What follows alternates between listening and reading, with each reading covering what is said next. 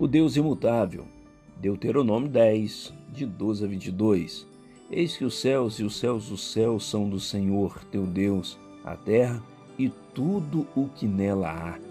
Pois o Senhor vosso Deus é o Deus dos deuses e o Senhor dos senhores, o Deus grande, poderoso e temível, que não faz acepção de pessoas nem aceita suborno.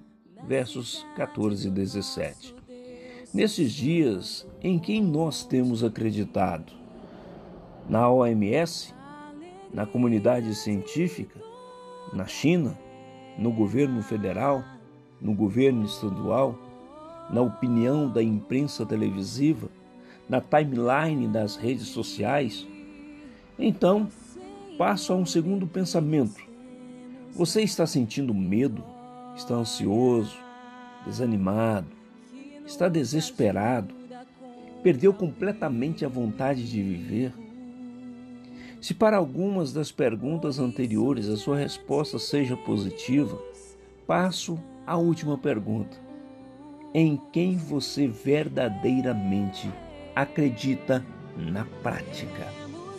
Alguns de nós podemos ter respondido de forma também negativa ao primeiro conjunto de perguntas.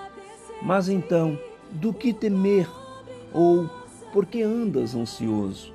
O texto bíblico nos ensina que toda a criação, céus e terra, são do Senhor.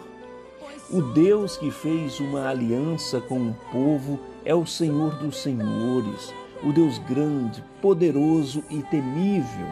Ele controla todas as coisas que acontecem nos céus, bem como todas as coisas que acontecem na terra.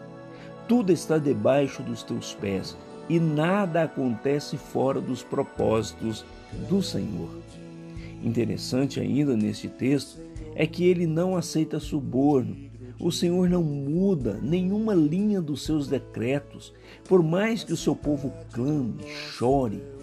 O que acontece é que o seu povo muda ao entender os propósitos divinos, se aparelhando à sua vontade. É o que os versos 12 e 13 nos ensinam. Diante desta verdade, conheça o Senhor que você diz que crê e se amolde à vontade dele. Aqui é o Reverendo Rogério trazendo uma mensagem de esperança para você.